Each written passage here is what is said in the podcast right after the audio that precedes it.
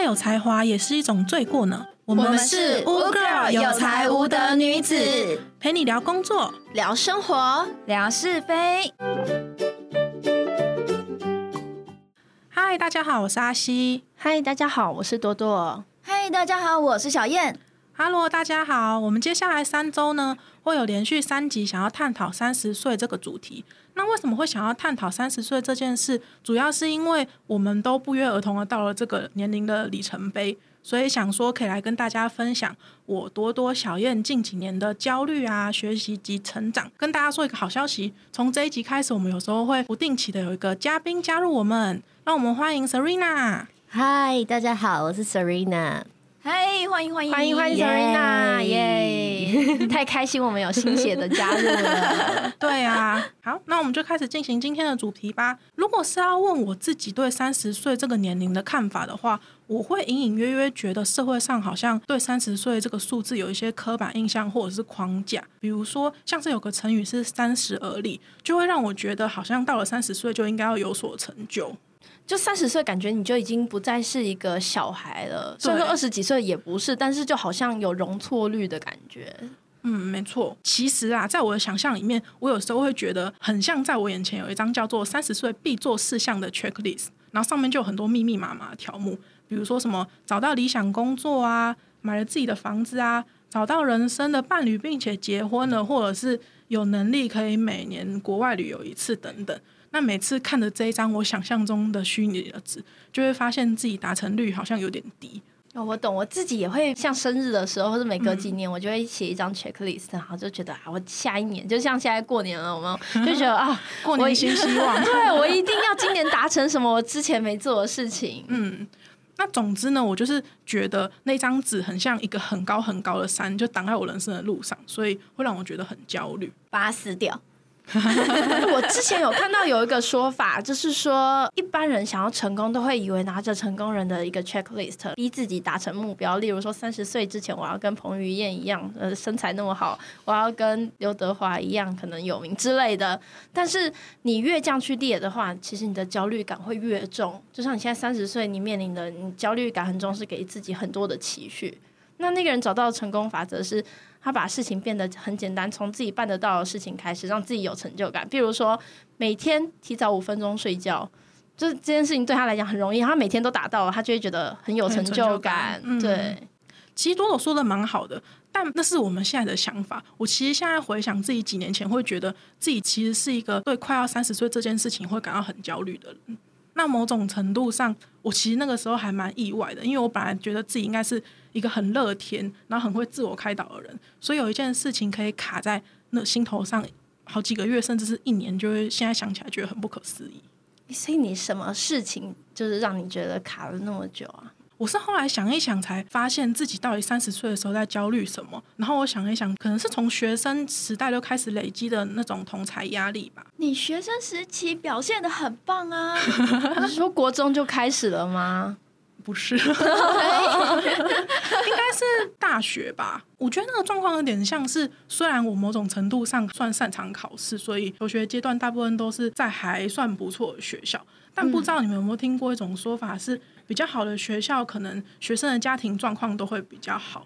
可能相对而言，父母因为经济条件比较好，所以也会给小孩更多的资源，然后有更多的栽培之类的。有，对，嗯所以我那个时候刚上了大学没多久，很快的有发现说，有很多人他其实会比你更会念书，也更容易拿到好分数，然后同时可能还更会玩社团，更会办活动，又不用打工，就是感觉什么事情都不用烦恼，简称为学校版的人生胜利组。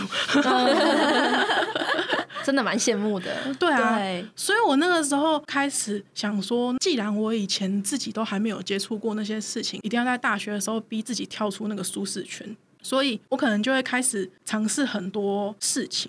你尝试了什么？尝试的事情，比如说逼自己去上简报课啊，要常常上台分享，类似那一种。那也是当然是后来才练起来的，或者是参加社团或办活动之类的。嗯，尝试一些以前自己没做过的事情。对，没错。其实，在那个过程中，我当然也知道自己身上有很多闪光点，而且其实大部分的情况下，也没有人就是会骂你说你怎么做的那么差劲之类的。但还是有时候会感到有点懊悔，是不是因为以前自己太不努力，所以才会变成现在要追的事情很多？你就这样子就懊悔了？什么？你知道人比人气死人吗？在学生时期，我功课不如你们，那成绩都是后段的，然后财力也不如你们，我就很穷啊。而且你们去聚餐，我都不敢去，因为我完全没有钱。然后再来事业，我也不如人。第一份工作我就是入职最低的门槛，服务业，所以那个薪水也没有到特别好。你们的起跑线都比我高了，你在 其实我觉得这个比较像每个人对自己的自我期许，对，就条件这种东西，它可能是定在那的，也可以说条件不如人的时候觉得没差，那你就会觉得 还好，就没什么压力，对对对对。啊，自己觉得没差就没差，但我那个时候有时候会觉得自己好像生一场怪病，叫做就是自我要求太高的怪病。人比人气死人啊！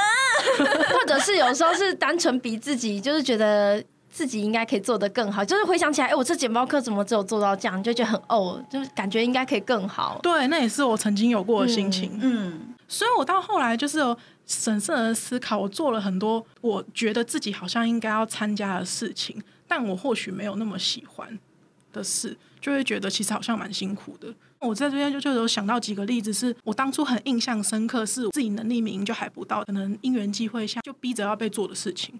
嗯就是像是我在大二的时候，那个时候系上的营队要招募工作人员，嗯嗯然后要招募工作人员，班上就会开始聚集投票，说什么谁要当总招之类的。嗯，那我印象很深刻的时候是那个时候总招之类刚选出来，但没多久那个总招自己说他因为课业太忙，所以就没办法当总招。然后同时可能有几个有利的人选都说不行，他们没空。嗯然后我也搞不懂为什么最后就推到我身上来了。然后我想一想，觉得我也不好像错啊是有空的吧。但我以前又没有任何的经验，就觉得其实那个时候会答应这件事情还蛮鲁莽。然后反正那个时候没经验，然后再加上有的同学他会仗着自己课业很忙，然后就会把一些事情推出来。就丢给你，都丢给你。对，没错，我那时候其实也没什么号召力，就会变成很多事情都要自己做，也有可能没有办法做到满足同学的期待。那很累耶。对，这也是一个经验呢。对，那也是个经验。所以如果重新回到大二的时候，又有人推给你做这件事，你再给你选一次，你会说好吗？那要看有没有带着记忆回去。带着记忆回去的话带，着记忆回去的话，我觉得这件事情我应该可以处理的更好。那如果不带着记忆，你不知道怎么处理，那我觉得我应该要重读高中，从高中的时候就要开始训练一下办活动的技能，不是回到大二，是回到高中。因为就会变成真的那个时候就觉得自己的能力跟现实状况实在是太不符了。还有刚刚小燕提到的那个吃土的例子，我突然想到我还有一个哎、嗯，就是我在研究所的时候，那个时候我好像在忙着做实验吧。但是因为我们老师那个时候是系主任，然后又有两个大陆来的交换生要来我们系上，那个时候我们老师就说：“啊，你在实验室比较资深，这两个就交给你来带好了。”我那个时候也不知道为什么就要答应他，因为我好像觉得他做法很合理。但我其实那个时候真的忙爆了，完全没时间理他们。有一次就是我们跟其中一个交换生去吃饭，然后他比较早走，所以那个时候是没付款的。嗯，然后我那个时候直接帮他带电了，那因缘机会之下，我好像也没跟他拿钱，所以就只好直接吃土。什么？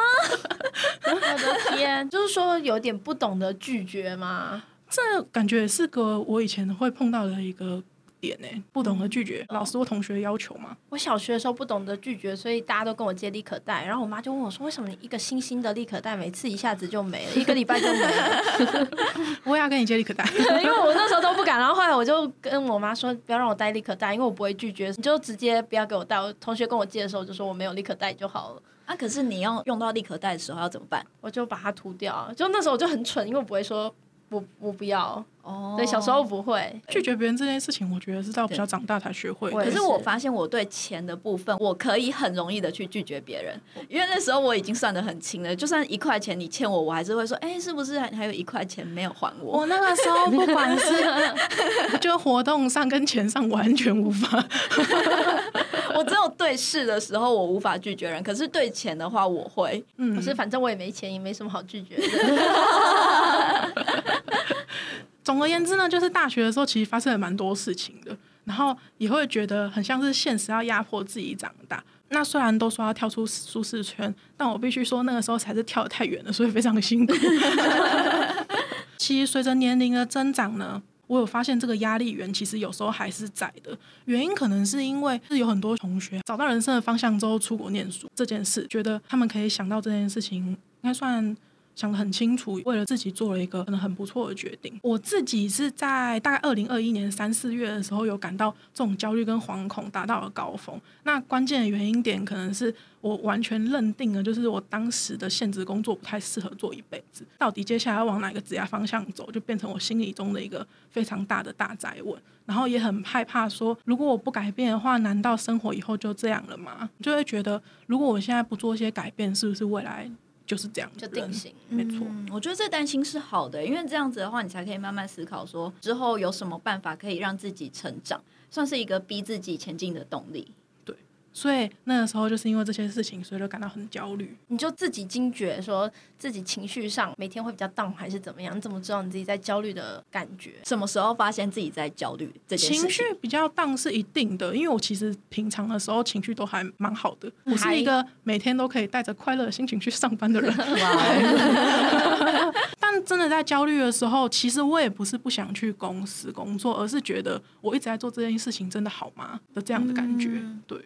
我懂，这就像我之前在展场打工的时候，因为他只是当天要站在那边看着大家有没有犯错的这个状态，所以就会一直站在那边。如果说参观的人太少的话，你完全没有事情可以做，你只能站在那边，然后你就会迷茫，说我是谁，我在干嘛？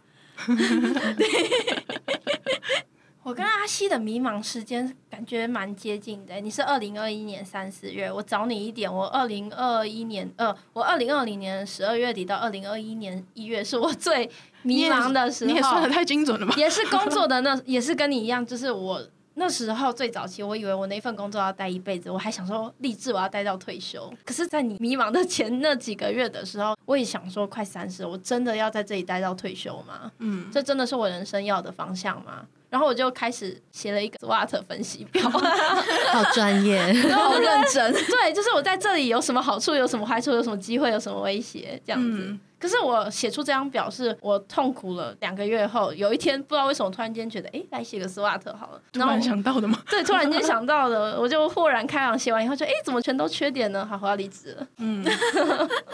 我当初要离职，其实也是做了类似的分析，所以以后推荐大家犹豫要不要离职的时候，请写 SWOT 分析，先做利弊嘛。哎，这我突然想到，我们在国中的时候，跟另外一个同学其实也蛮要好的。然后那时候我们就是会有一些旅游嘛，对对，就是偶尔会有一些什么校外教学之类的。然后我们的那个同学就会在思考，说我到底要不要去，要不要去。然后我跟那一位同学就会一起开始分析说，如果说你去的话会有什么优点，然后如果说不去的话会有什么缺点，什么之类的，我们就在那边讨论，还不错，不是过你们最后去了吗？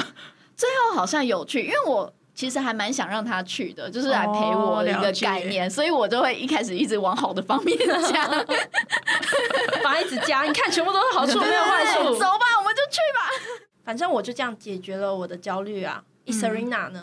我好像还没三十哎，好羡慕，正处在这个焦虑的这个期间。不过刚刚听你们的分享，我觉得是还蛮不错的方法哎，就是可以好好来分析一下自己到底要什么。就像我前阵子去面试，嗯，就会遇到主管开始这个增加我的这个焦虑，他就会说：“嗯，那你有结婚的打算吗？”我想说：“嗯。”嗯，对，对象都不知道在哪里。面试的 面试长官问的，对啊，你有你有对象吗？他不是应该先问你说有没有男朋友吗？然后有没有对象像男朋友？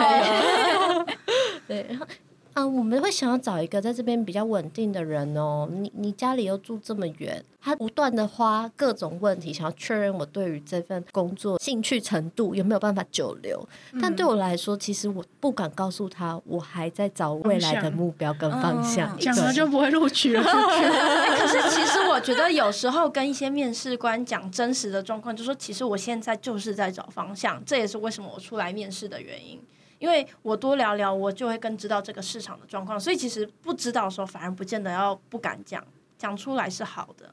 所以不止面试官在考核你，你也是在考考，对，到底适不适合？不过额外跟三十岁没关系的一个话题是说，如果面试官今天问你有没有对象，你有没有结婚打算，这些其实已经足以构成一个性别歧视的言辞了。这是面试官不可以说的话，这是真的。我最近刚好看到一个律师在分享，嗯，嗯，当然我们一般来讲也不会去举发他啦，啊对对对，但其对实啊 对对对，但其实这样子的面试官，其实他这样问不太好，OK 对他不 OK。这间公司应该要先淘汰。马上淘汰。其实可以想象得到，是假设我跟他说我有结婚计划，我有生育计划，是不是他就会觉得我不好？那是不是我真进来以后对我反而不利？嗯，他有可能对你的态度就突然不好之类，的。所以问题不在你，我觉得问题在这个面试官啊。可是那个面试官也直接先让你了解说他们内部的的环境啊，对对对对，嗯，也是可以纳入参考的一个点。是，但我确实可以理解 Serena 她的焦虑点来源，因为感觉社会上就是个神奇的期待。就会开始思考说，我确定我这辈子都会想要工作，但什么来说对我来说是比较重要？借由这些面试，我就会去想说，到底是薪水高才是重要，还是工作内容？但最后我发现我自己个人啊，是在这两个层面上选不出来，所以就表示说我我未来在评估一个工作的时候，我要同步去看那个工作内容是不是有兴趣，跟这个薪水是不是能指引我的这个需求，小孩子才做选择，我们都要三十都岁了，要当然是都 都要。全部都要，我全部都都要要对，如果只能选一个，我会选薪水，兴趣再培养就好啦。不行，你三十岁了，这是真的。对啊，但只选薪水的时候，有时候我觉得风险很高，因为不见得能撑得长久。我还可以引咎辞职啊！我觉得兴趣是什么？这个也要问一下，是你的兴趣是指工作性质内容，还是这个公司的氛围环境？什么样子会影响你？我自己觉得是说，做这件事情的时候，你会不会有额外的动机，想要进一步去把它做好？或学习这样子？对对对对，嗯当然环境很重要，我觉得环境是基是真的本。很重要。对，对，嗯哎，那西，你现在的焦虑已经解决了吗？嗯，其实可以说大部分都解决了。我觉得刚刚大家提到，不管是 SWOT 分析，还是跟面试官交谈来理清自己的想法，这两点都是还蛮不错的方向。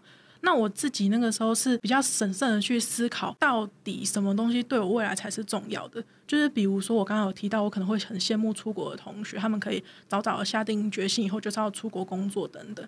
然后我可能就会很羡慕他们当初有那样的想法。